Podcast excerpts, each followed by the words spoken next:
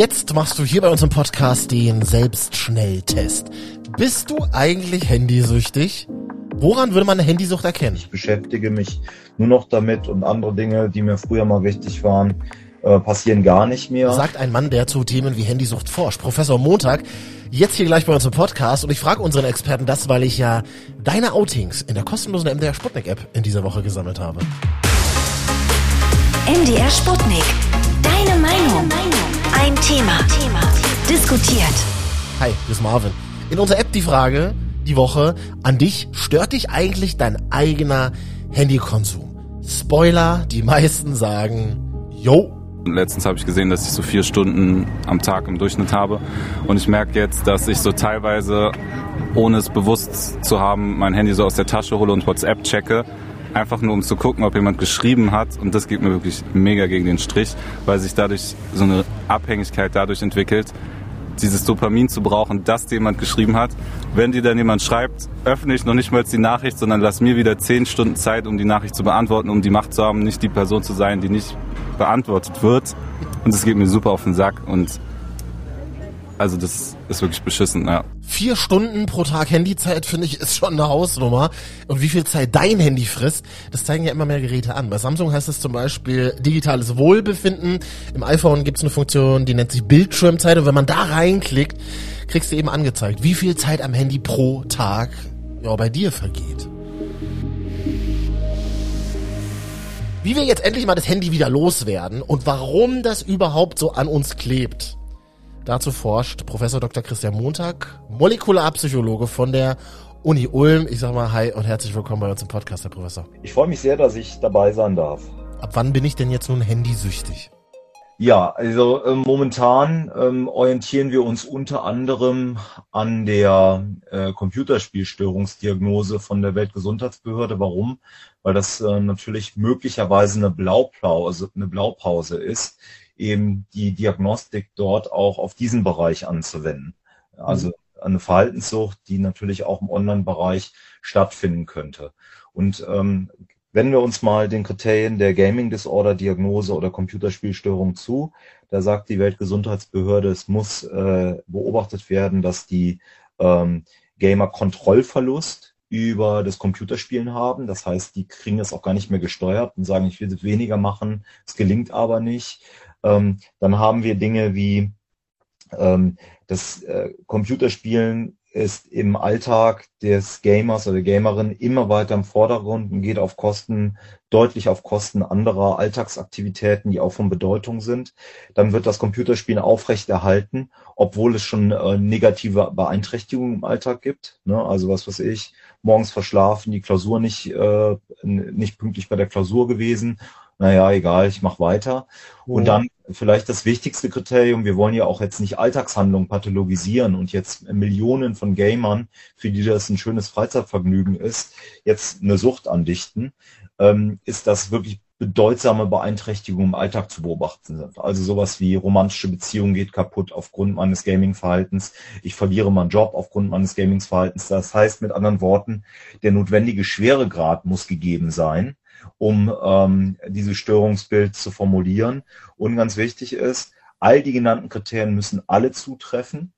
Und äh, hier, äh, also diese, vor allen Dingen die ersten drei Kriterien müssen über einen Zeitraum von zwölf Monaten zu beobachten sein. Da sehen Sie schon, ähm, das ist jetzt keine Diagnose, die man leichtfertig vergibt.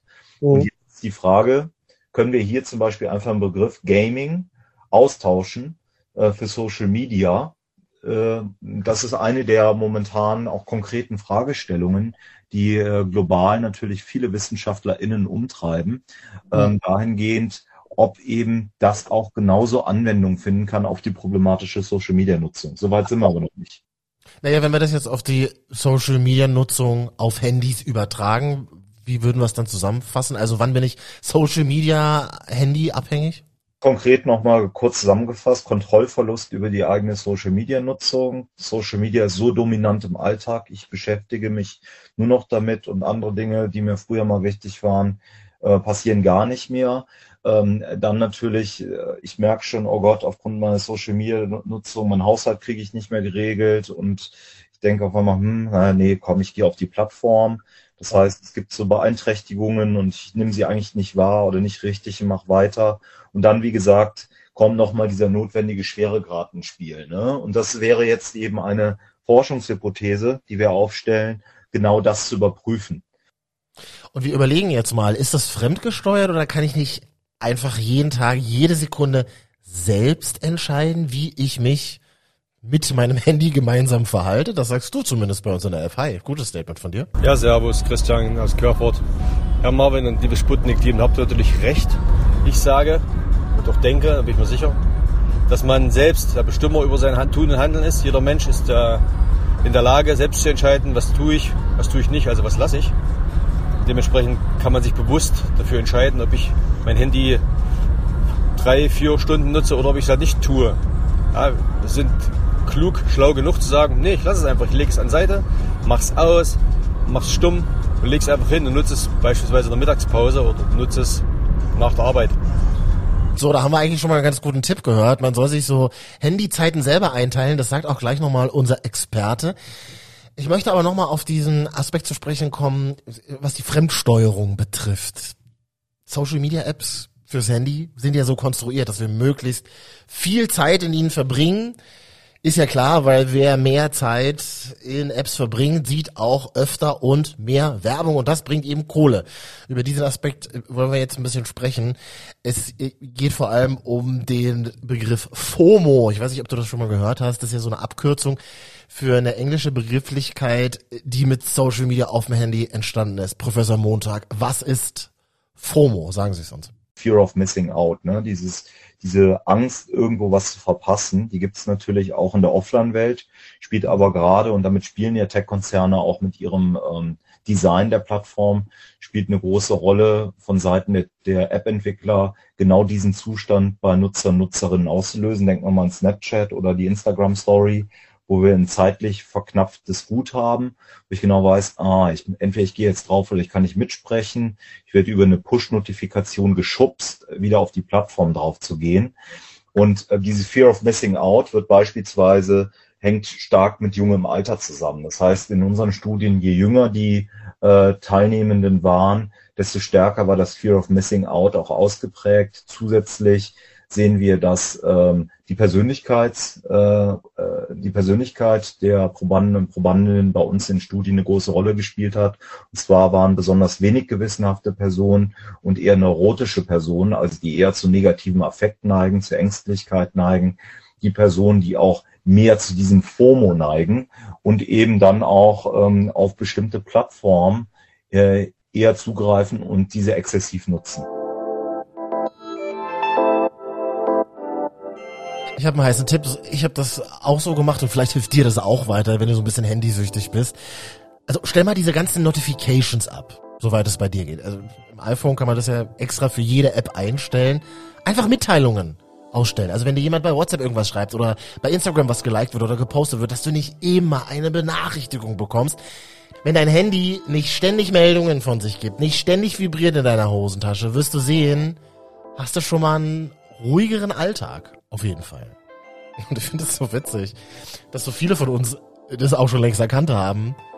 Und während sie das Handy in der Hand haben und eine Sprachnachricht in die App reinsprechen, sagen, Handys nerven halt aber auch total. Ich bin viel am Handy.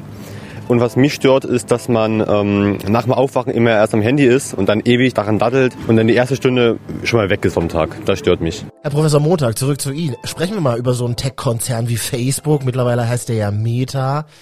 Und dieser Company gehören ja ganz viele Dienste, zum Beispiel Instagram oder auch WhatsApp. Und so ein Tech-Konzern, der kann das ja gar nicht so toll finden, dass sie an solchen Themen wie Handysucht forschen, oder? Ja, natürlich kann er das nicht toll finden. Auf der anderen Seite ist das Phänomen äh, so groß geworden, ähm, dass es dringend unabhängige Wissenschaftler und Wissenschaftlerinnen brauchen, die sich mit dem Themengebiet beschäftigen. Übrigens, das haben wir ja auch gerade durch die Whistleblowerin auch mitbekommen. Äh, mhm. Facebook macht ja auch diese Art von Forschung intern, beziehungsweise äh, ist dem Konzern natürlich nicht verborgen geblieben, dass es diese Schattenseiten gibt. Und da ist doch besonders bedenklich, dass das eben von den Konzernen relativ rigide weggewischt wird und gesagt wird, naja, egal, wir müssen Geld verdienen und äh, wir halten am Datengeschäftsmodell fest. Ähm, das ist ja jetzt gerade nochmal durch die Frau Haugen nochmal sehr, sehr klar geworden, dass das auch in der Führungsspitze durchaus Wissen ist, was vorhanden ist. Im Übrigen, ich glaube, das ist eines der großen Probleme, die wir natürlich auch haben als Wissenschaftler, die unabhängig eben auf diese Plattform draufschauen. Wir haben da mittlerweile eine richtige Mauer. Also das heißt, über die APIs, das heißt die Schnittstellen, äh, die ähm, über die wir tatsächlich verstehen könnten, was auf den Plattformen passiert. Die sind äh, beim Facebook-Konzern für unabhängige Wissenschaftler seit dem Cambridge Analytica Datenskandal geschlossen und äh, de facto ist ähm, eine Plattform wie Facebook für uns eine komplette Blackbox. Wir wissen de facto nicht, was dort passiert. Und ähm, ich denke, da haben wir auch einen politischen Moment, dass wir, glaube ich, wenn ein Konzern so groß geworden ist, dass über drei Milliarden Menschen einen Facebook-Service nutzen, dass das nicht das, äh, ein Unternehmen ist wie jedes andere, sondern dass es schon einer besonderen Behandlung bedarf und einer besonderen Untersuchung. Und jetzt Ihre Tipps, Herr Professor. Wie mache ich mich denn wieder ein bisschen unabhängiger von meinem Smartphone? Ich habe mal bei Studierenden getrackt, ähm, wie häufig sie pro Tag ihr Smartphone anmachen. Ne? Und dann sind das so äh, im Schnitt, wie gesagt, die Zahlen sind jetzt bitte nur als ganz grobe Richtlinie zu sehen, 50 Mal so ein Screen Unlock. Das heißt, ich mache wirklich das Handy an und greife auf den Inhalt zu oder bis zu 100 Mal pro Tag, wo ich es nur mal kurz anmache, um zum Beispiel die Uhrzeit zu erfahren. Mhm. So, und dann ist es ja sehr häufig so, ich mache das Gerät an, um die Uhrzeit zu erfahren, dann sehe ich, oh, nette Nachricht, äh, die mich interessiert und ich bleibe hängen und mache irgendwas, was ich gar nicht machen wollte, um dann 20 Minuten später das Gerät wegzustecken und immer noch nicht die Uhrzeit zu, zu kennen.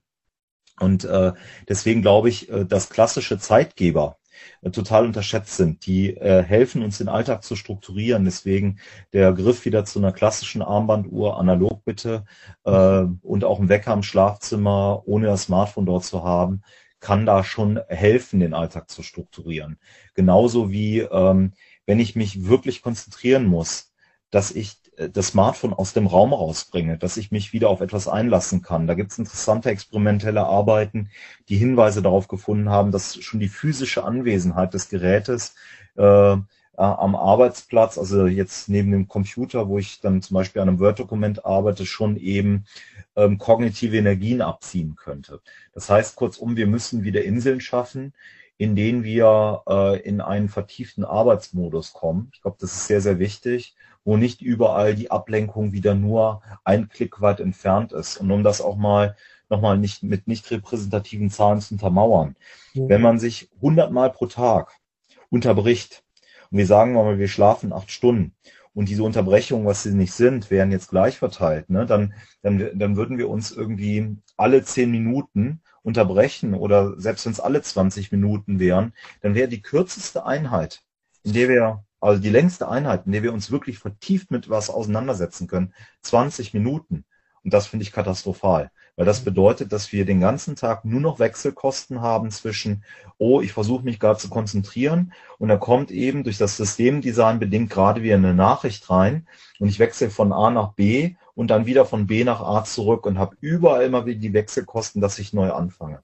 Das heißt, ähm, betroffene Personen sollten daran arbeiten. Ich glaube, das, das gilt für uns alle ein Stück weit im Zeitalter des Überwachungskapitalismus, dass wir uns wieder abschirmen können, um uns vertieft auf Dinge einzulassen. Das klingt trivial, ist aber tatsächlich im Alltag sehr schwer. Und das ist irgendwie auch so klar, wenn man sich seine eigene Bildschirmzeit mal anguckt, über die wir schon gesprochen haben. Du denkst dir so, fuck, es geht super viel Lebenszeit dafür drauf, dass du dich von A nach B, nach C, nach D, nach X und Y klickst und eben alles so ein bisschen anfängst, aber nichts so richtig beendest und am Ende des Tages sich dein Leben irgendwie auch nicht drastisch verändert hat, nur weil du irgendwie wieder zwei Stunden bei Instagram drin warst. ist einfach so, oder? Tipp aus der Community, Sprachnachricht aus unserer App. Wie machst du das mit deiner Handyzeit? Hey? Also ich habe durchaus äh, sowas wie Instagram oder WhatsApp, aber ich bin jetzt nicht äh, ein aktiver Nutzer, dass ich jetzt irgendwelche Inhalte hochlade, sondern eher so der passive Nutzer bin. Von daher habe ich jetzt auch nicht groß Apps oder ähnliches, die ich benutze oder auch keine Spiele. Ich benutze mein Handy wirklich nur so zur Kommunikation und bin jetzt nicht so betroffen, dass ich jetzt sagen würde, dass ich jetzt mehrere Stunden am Tag online bin, sondern eher so eher noch im guten Rahmen, würde ich so behaupten, so vielleicht zwei Stunden Maximum. So, wenn du dein Handy aber jetzt gerade schon anhast, weil du hörst ja diesen Podcast, ähm, dann abonnier uns doch mal ganz gerne da, wo du uns hörst. Zum Beispiel bei Spotify, weil dann komme ich automatisch nächste Woche wieder mit einem neuen Podcast auf dein Handy. Ich frage mich dann in einer neuen Folge nächste Woche, Donnerstagnachmittag, eine offene Beziehung. Kann das funktionieren? Und dann habe ich hier eine Autorin, die sagt, ja, ich mache das schon seit Jahren so. Wie das funktioniert, hören wir dann nächste Woche hier. Den ganzen Talk bei MDR Sputnik. Deine Meinung. Ein Thema diskutiert. Donnerstagnachmittag in der ARD Audiothek, bei Spotify, im Radio auf Sputnik und überall da, wo du dir Podcast ziehst. Ich bin Marvin. Danke fürs Reinhören. Ciao.